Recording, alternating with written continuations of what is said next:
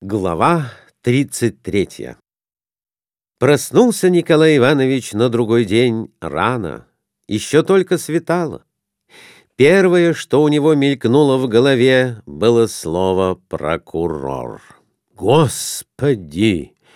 Пронеси беду мимо!» — проговорил он мысленно и уже не мог больше заснуть, хотя часы показывали только седьмой час.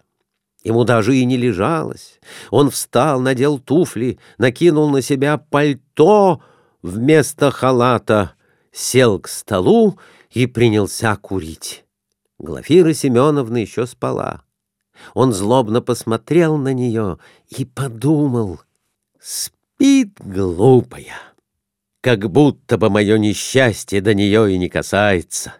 Ведь задержит меня здесь, так и ей придется остаться со мной.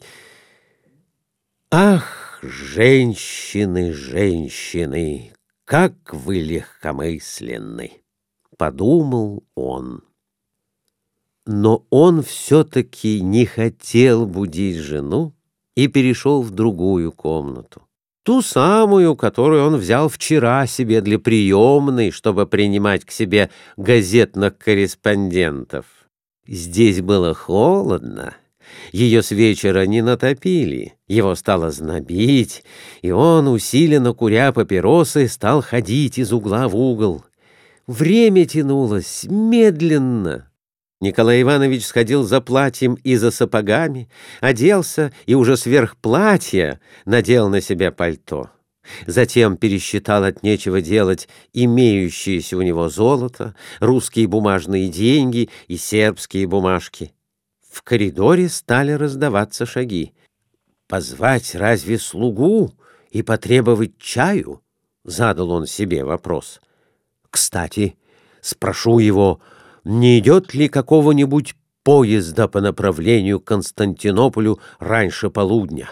Тогда можно с этим ранним поездом и уехать куда-нибудь, а уж там и пересесть на Константинопольский поезд. В Константинополь есть всего один поезд в первом часу дня, это я знаю. А может быть, не найдется ли раньше другого поезда до какого-нибудь хоть паршивенького городка нам только бы уехать из Софии.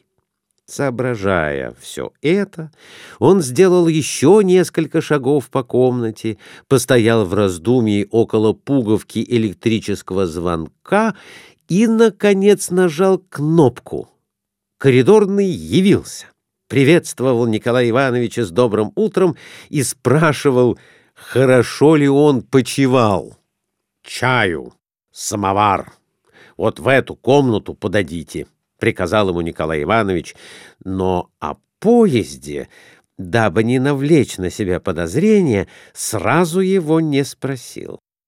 Явился чай с пыхтящим по-прежнему грязным самоваром, но самовар этот уже не привел в умиление Николая Ивановича. Поставив на стол принадлежности чаепития, коридорный остановился у дверей и, улыбаясь, проговорил — Днесь можете заповедать на обед русский щи, господине экселленц. Готовач, повар, сказал, что он может готовить. Николая Ивановича взорвало. Какой тут обед! Мы хотим сегодня, как можно раньше, уехать в Константинополь, — сказал он. Сей день, днесь? — удивился коридорный. Да, да, — Сегодня утром, и чем раньше, тем лучше. Я получил на почте письмо».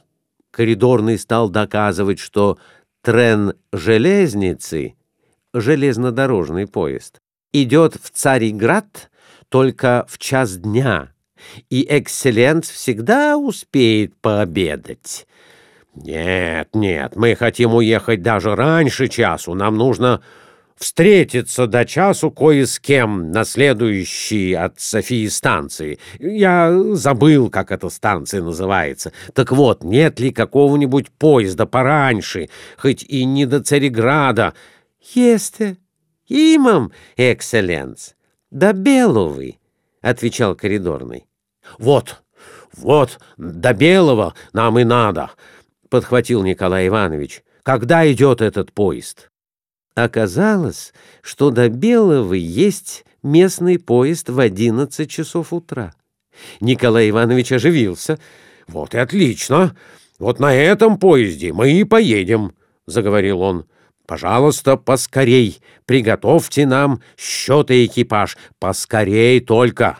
Мы уедем на железную дорогу в десять, даже в девять часов. Чем скорее, тем лучше. Так, пожалуйста, поскорей.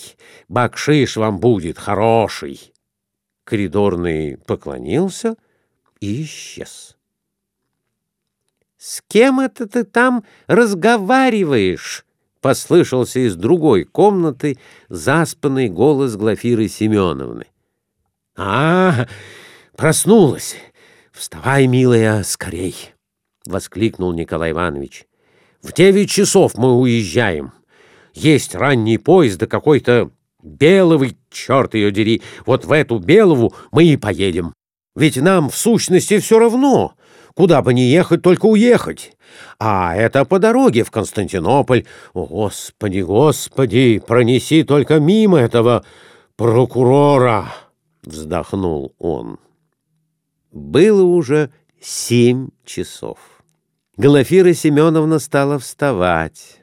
Началось надевание чулок, юбки, затем последовало умывание. Умывался Николай Иванович и ворчал на жену. «Просто удивляюсь я на тебя. Как можно до этой поры спать, если над нами стряслась такая беда?» — говорил он. «Я уже давно встал. У меня и чай готов. Ты это что, капот надеваешь?» Нет уж, ты прямо дорожное платье надевай. Я экипаж заказал. Мы, как напьемся чаю, так сейчас и поедем на станцию.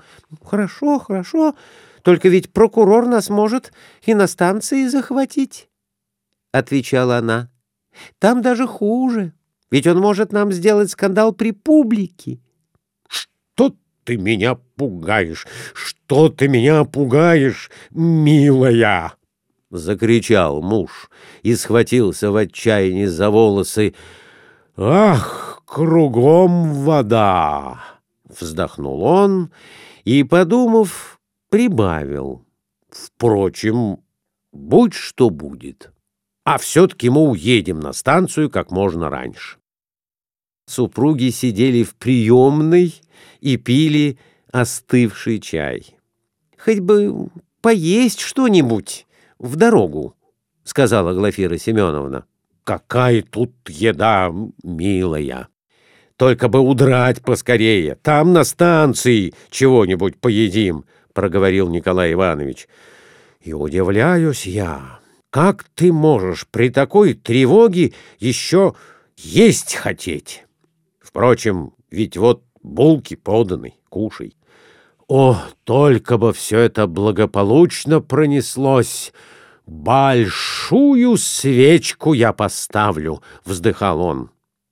Раздался стук в дверь. Николай Иванович вздрогнул. «Святители! Уж не прокурор ли?» — прошептал он. Но это был слуга. Он принес счет гостиницы и сообщил, что в девять часов экипаж будет у подъезда. Николай Иванович заплатил ему по счету и дал пять левов на чай. Коридорный чуть не до земли поклонился ему. «Слушайте», — наставительно сказал ему Николай Иванович, «после нашего отъезда, если кто будет спрашивать про нас, всем говорить, что мы не в Царьград, а в Вену уехали». Поняли? Разбиром, господине экселленц. Снова поклонился коридорный и удалился. Ну, Глафира Семеновна, все ли у тебя уложено? Будь наготове. Господи, как бы поскорее удрать! прошептал Николай Иванович и в нетерпении зашагал из угла в угол по комнате, нервно затягиваясь папироской. Так прошло с полчаса. Но вот опять стук в дверь. «Кто там?» — закричал Николай Иванович. За дверью по-болгарски разговаривали два голоса.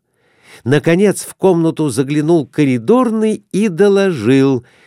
«Экселленц, господин прокурор молит, да видите, экселленц». Николай Иванович застыл на месте и побледнел.